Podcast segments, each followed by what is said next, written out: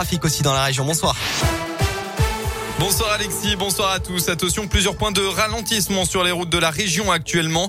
Sur la 47, tout d'abord, un accident de signalé en direction de saint La voie de droite est concernée à hauteur de l'Orme. On signale aussi des bouchons sur la 89 en direction de Lyon, 4,5 km entre Beauregard-l'Évêque et Cula. Enfin, c'est très dense sur la N88 dans les deux sens aux environs de Firmini pour cause de deux travaux. La vigilance est évidemment de mise actuellement avec les fortes intempéries qui s'abattent dans la région. À la une, Bernard Tapie est mort ce matin à l'âge de 78 ans d'un cancer dont il souffrait depuis 2017, euh, a annoncé sa famille.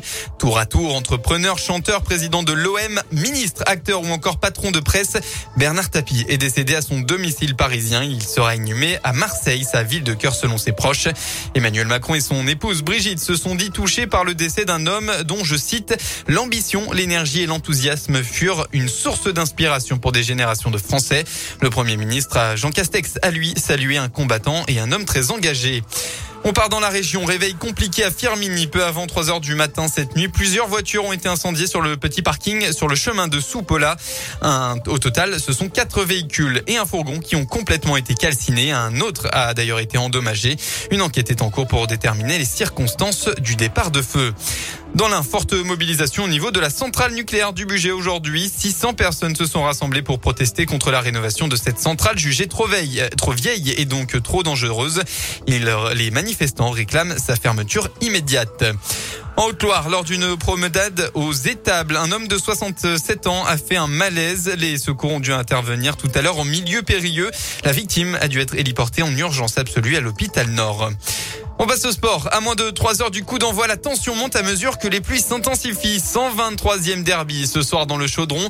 La SSE accueille Lyon en clôture de la 9e journée de Ligue 1. Des objectifs différents pour les deux clubs. L'OL veut se rapprocher du podium tandis que saint veut s'offrir sa première victoire en championnat.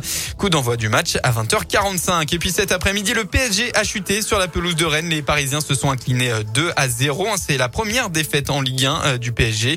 Et concernant le Clermont Foot, septième match sans victoire. Les Clermont on fait match nul à Lorient, un but partout. On part euh, dans le en rugby, pardon, le gros rendez-vous pour l'ASM et oui, avec un début de saison poussif, une seule victoire et trois défaites, c'est le moment de montrer les crocs à domicile. Le euh, Clermontois accueille le Racing 92, coup d'envoi à 21h05.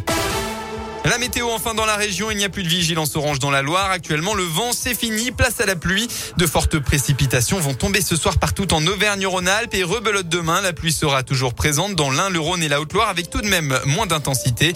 Des éclaircies sont en revanche attendues dans la Loire et le Puy-de-Dôme. Du côté des températures, il fera un maximum de votre journée entre 13 et 16 degrés.